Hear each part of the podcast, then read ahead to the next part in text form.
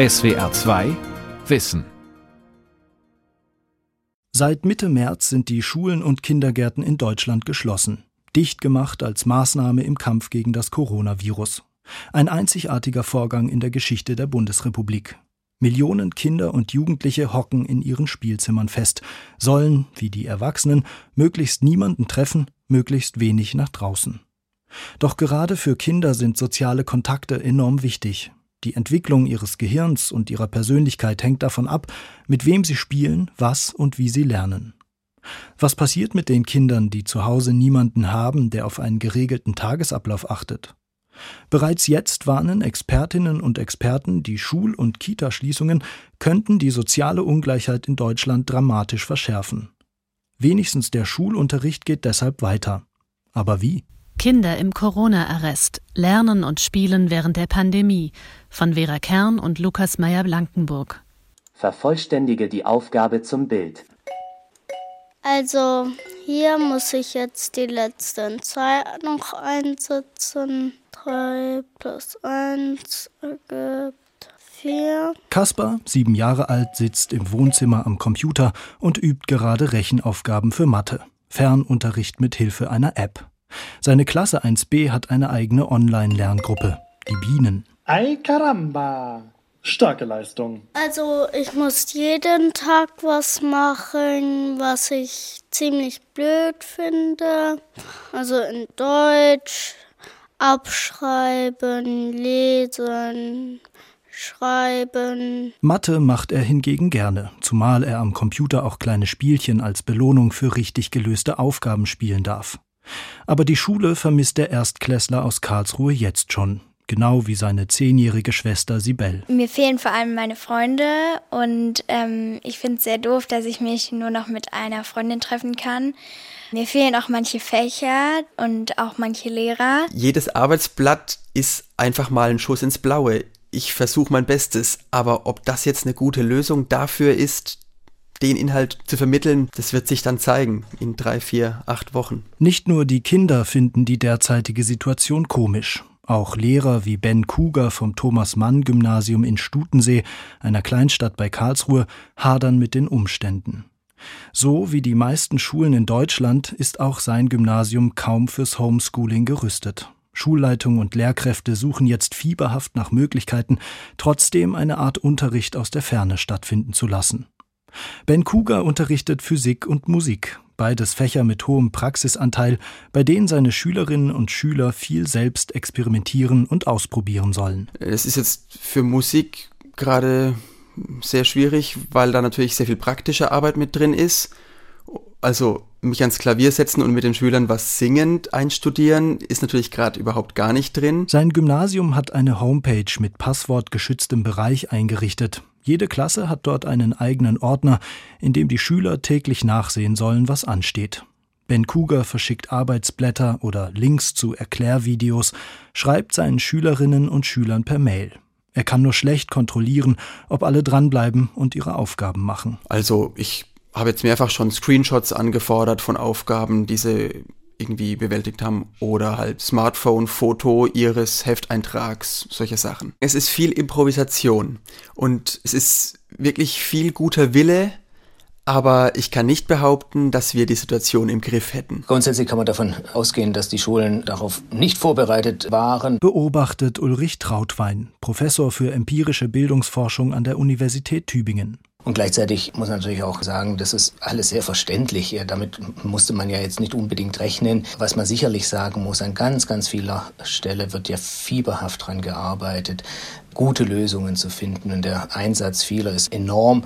Und das ja teilweise bei gleichzeitigen Verpflichtungen auch der Lehrkräfte, der Schulleitungen äh, in den eigenen Familien. In den allermeisten Fällen werden, wie bei Lehrer Ben Kuger, Aufgabenblätter oder Links zu Erklärvideos verschickt. Didaktisch ist das langweilig.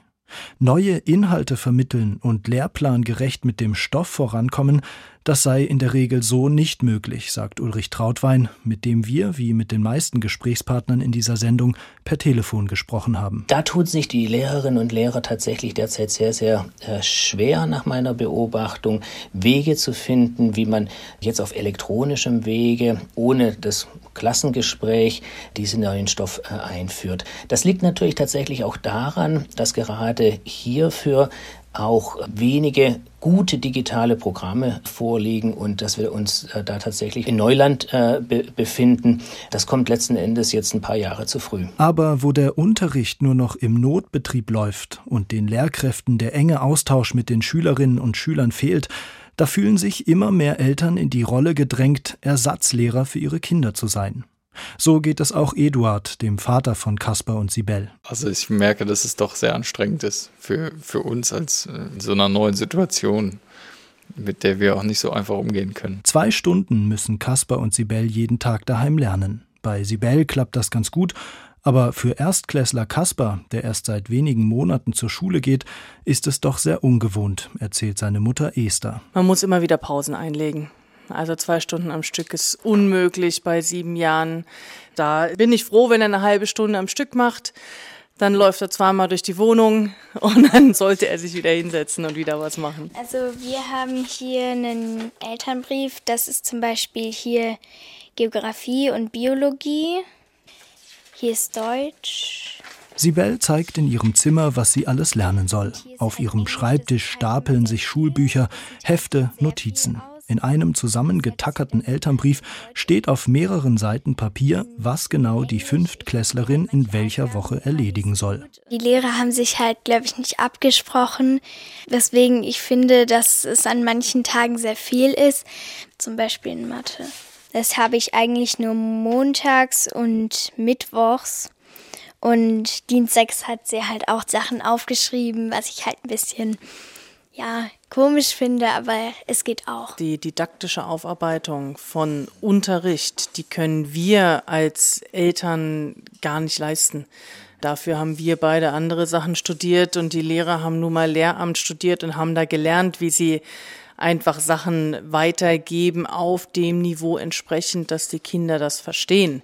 Wir können da mit unserer Intuition rangehen, aber ob die immer die richtige ist. Der Tübinger Bildungsforscher Ulrich Trautwein will die Eltern im Krisenmodus beruhigen. Etliche altbekannte Studien in der Hausaufgabenforschung würden zeigen, dass es in den meisten Fällen ohnehin nicht gut gehe, wenn Eltern zu Hause Lehrer spielen. Wenn sie mithelfen, den Tag zu strukturieren, wenn sie mithelfen, eine störungsfreie Arbeitsatmosphäre zu schaffen, wenn sie auch äh, manchmal Fragen beantworten, wenn die Schülerinnen und Schüler eine Aufgabe nicht verstanden haben. Alles wunderbar. Das ist auch positiv assoziiert mit, mit Leistungsentwicklung. Was wir aus der Hausaufgabenforschung gleichzeitig wissen, ist, dass wenn Eltern letzten Endes zu stark und ohne dass dafür wirklich eine Notwendigkeit äh, besteht, die Lehrerfunktion übernehmen, dann kann das zum Teil sehr, sehr gut klappen, aber bei vielen Familien klappt es auch überhaupt nicht gut. Die Erkenntnisse ließen sich gut auch auf die jetzige Situation übertragen, meint Ulrich Trautwein. Zumal die meisten Eltern mit Homeoffice oder schlimmstenfalls mit Existenzsorgen angesichts der wirtschaftlichen Auswirkungen der Corona-Krise selbst teilweise überfordert sind. Der Bildungsforscher plädiert für Entspannung, gerade jetzt. Vielleicht macht es auch gar keinen Sinn, sich selbst zu sehr unter Druck zu äh, setzen. Eine gewisse Gelassenheit hilft möglicherweise den Kindern sogar die Aufgaben mit größerer Freude, größerer Motivation zu bewältigen. Es gibt vermutlich nur wenige Schulen in Deutschland, für die die Herausforderungen durch die Corona-Krise gut zu bewältigen sind. Eine davon ist das Friedrich-Gymnasium in Freiburg, eine von 18 Modellschulen, in denen die Schüler mit Tablets lernen. Hier wird seit einigen Jahren der digitale Wandel erprobt. Also wir profitieren unheimlich von unserer Vorarbeit und ich würde sagen, jetzt macht sich das richtig bezahlt, wofür wir die letzten Jahre gekämpft haben. Patrick Bronner ist Physiklehrer am Friedrich-Gymnasium. Der enthusiastische junge Mann gilt deutschlandweit als einer der Vorreiter, wenn es darum geht, wie digitale Medien sinnvoll im Unterricht eingesetzt werden können. Mit Kolleginnen und Kollegen hat er das Friedrich-Gymnasium digital ausgestattet. Die Schule hat einen eigenen Server, eine eigene Schulcloud, ein Mailsystem und Lerntablets für den Unterricht. Vielerorts hat erst mit dem Digitalpakt 2019 ein zäher Wandel hin zur Digitalisierung eingesetzt. Diese Schulen sind von der Corona-Krise besonders hart getroffen und sie behelfen sich jetzt notdürftig, indem Lehrkräfte Aufgabenblätter per E-Mail oder sogar per Post verschicken. Bei Patrick Bronner ging der Unterricht am Tag nach der Schulschließung einfach weiter. Als sind Tabletklassen war das komplette Wissen schon da und da konnten wir direkt starten mit einem sinnvollen digitalen Unterricht. Auch heute hat Patrick Bronner bereits unterrichtet und war von 9 bis 10.30 Uhr online. Die Doppelstunde Physik in der Klasse 8b begann mit einer Videokonferenz für alle Schüler. Ich habe einen Heftaufschrieb direkt auf meinem Tablet erstellt. Es fand ein Lehrer-Schüler-Gespräch statt. Die Schüler konnten Fragen stellen. Die Schüler haben aber auch Videos angeschaut. Und ganz wichtig, die Schüler waren in der Unterrichtszeit auch mal offline, weil wir wollen eine gesunde Mischung zwischen offline und online. Im normalen Schulalltag gilt ein Drittel digital zu zwei Dritteln analog. Jetzt im Fernunterricht ist das Verhältnis 50 zu 50. In der Doppelstunde Physik sind die Kinder also insgesamt 45 Minuten mit Videokonferenz, Lernsoftware und Erklärvideos beschäftigt. 45 Minuten arbeiten sie mit Buch, Papier und Stift.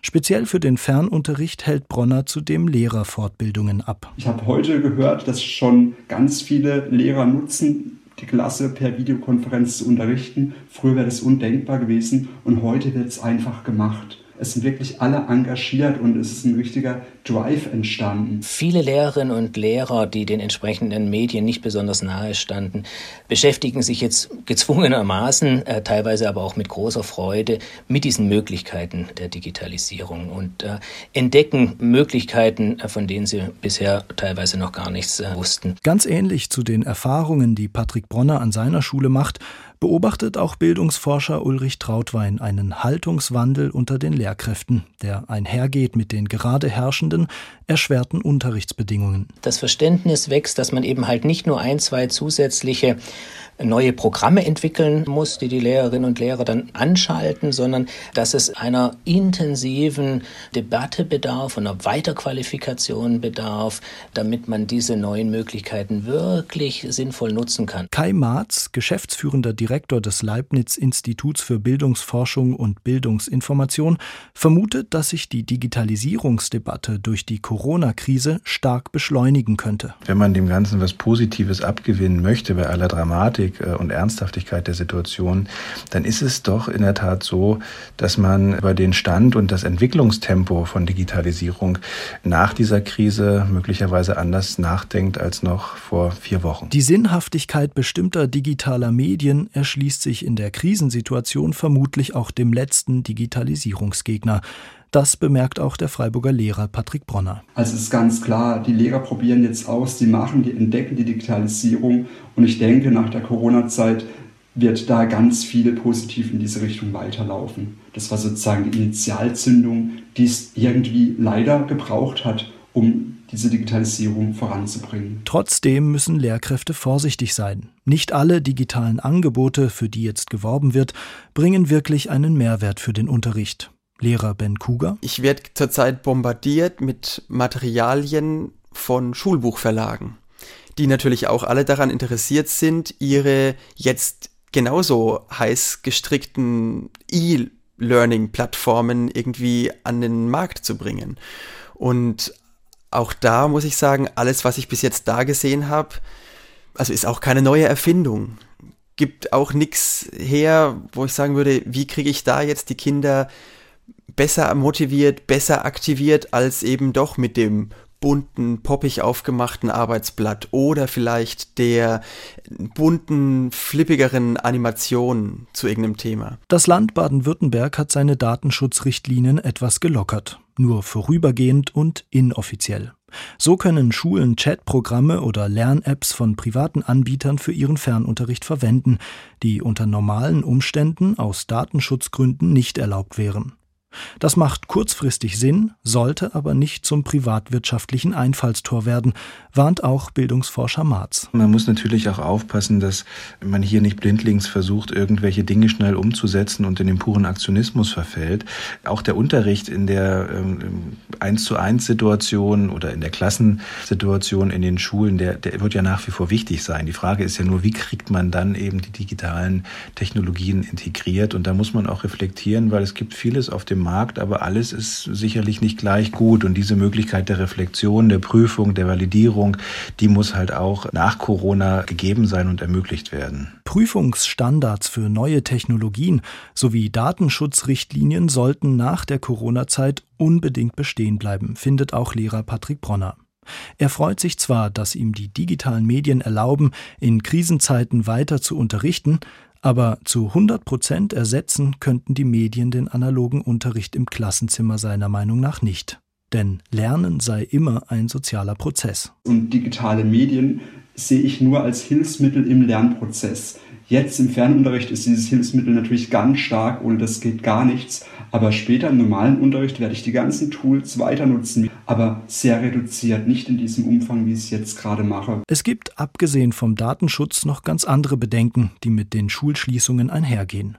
Bildungsexperten warnen davor, dass der Fernunterricht die ohnehin sehr große soziale Ungleichheit an Bildungschancen in Deutschland noch verschärfen wird. Die Ungleichheit fängt schon damit an, dass manche Familien keinen Computer, geschweige denn einen Drucker zum Ausdrucken der Arbeitsblätter haben. Zum anderen aber auch, weil sich Schüler und ihre Eltern zu Hause selbst darum kümmern müssen, dass der digital organisierte Fernunterricht klappt.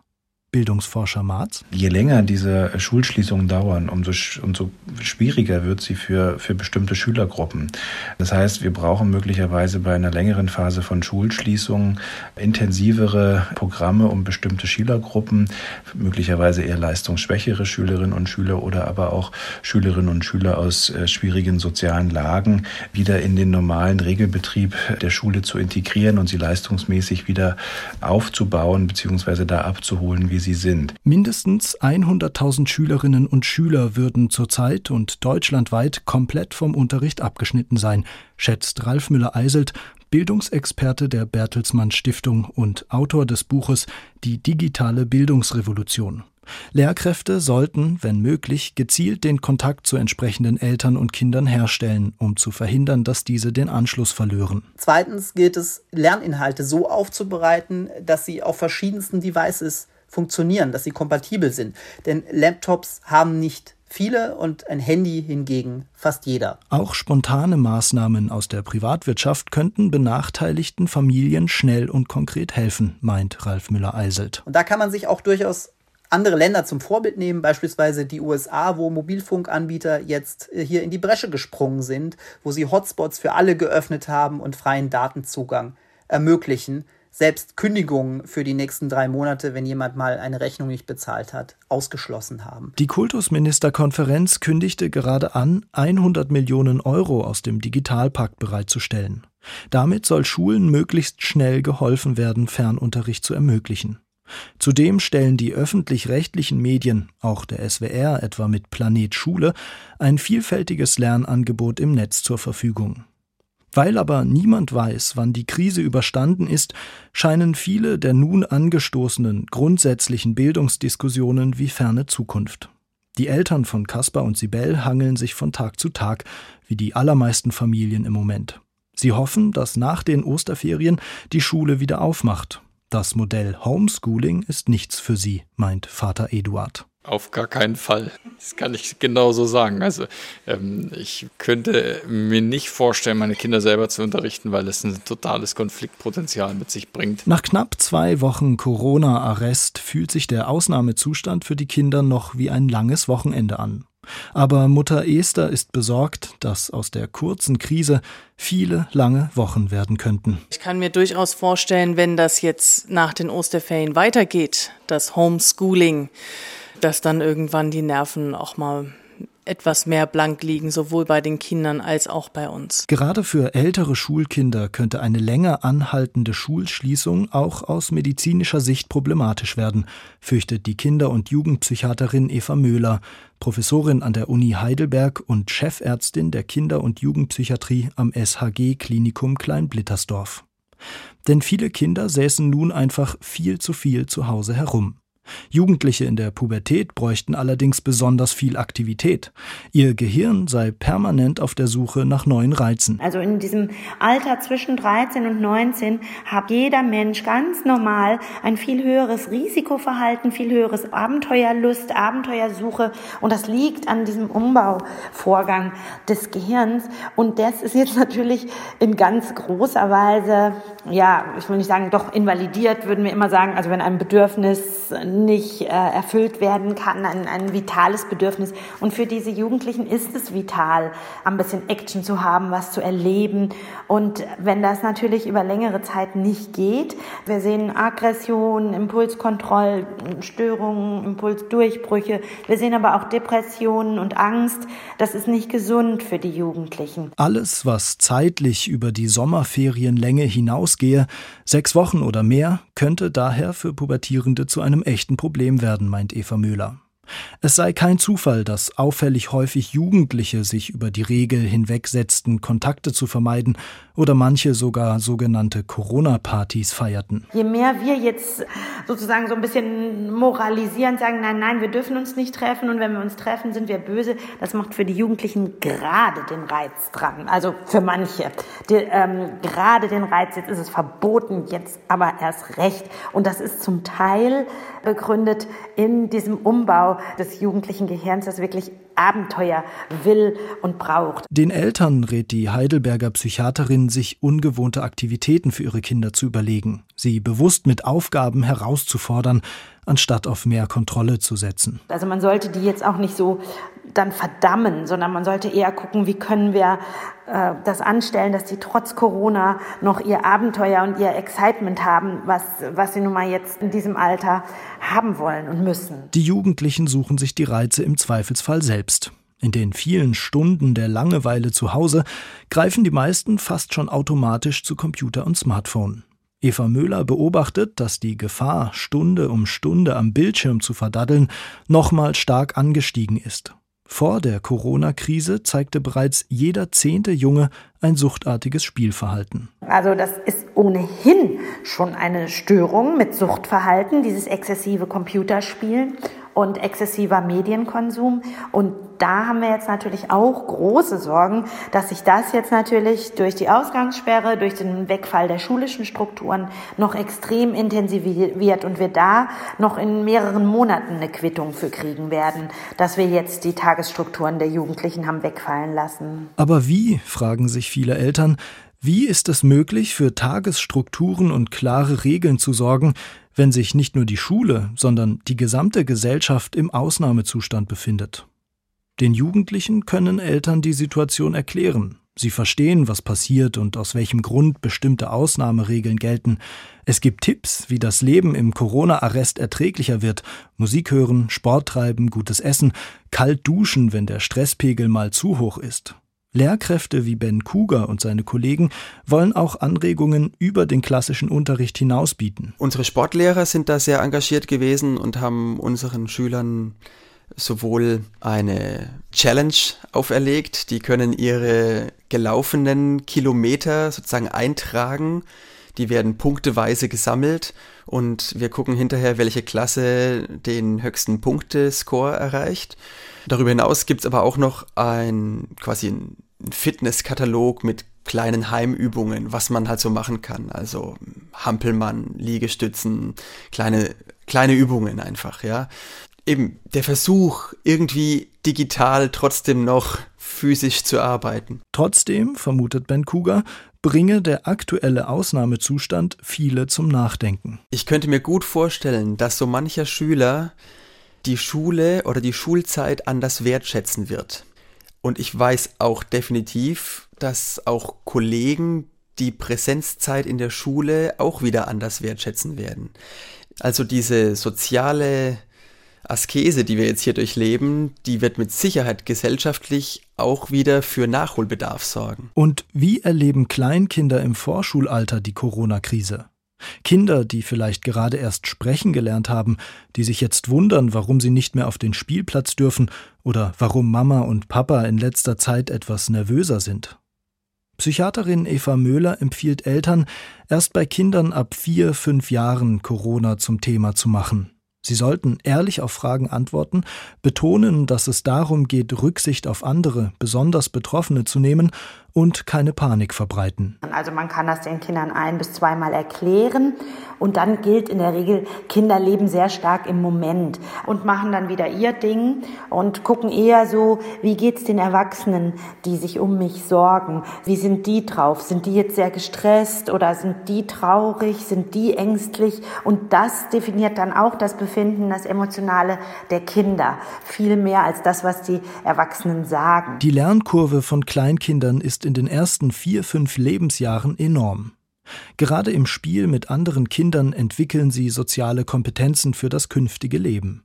Angesichts des rasanten Tempos, in dem sich die kleinen Gehirne ausbilden, sind einige Wochen oder gar Monate in annähernder sozialer Isolation deshalb eine sehr lange Zeit. Natürlich können Eltern viel auffangen und man weiß auch, das Allerwichtigste in der frühen Kindheit sind emotional verfügbare Elternteile, die auch nicht bedrohend sind, sondern eben äh, äh schützend und sensitiv auf die Kinder eingehen. Aber dennoch gibt es auch weitere Bedürfnisse nach sozialen Kontakten, nach sozialem Lernen und die sind im Moment natürlich doch stark unterdrückt beziehungsweise können nicht so ausgelebt werden, wie das kindliche Gehirn es eigentlich bräuchte. Psychiaterin Eva Möhler plädiert dafür, die Kindergarten- und Schulschließungen so kurz wie nur irgend möglich zu halten.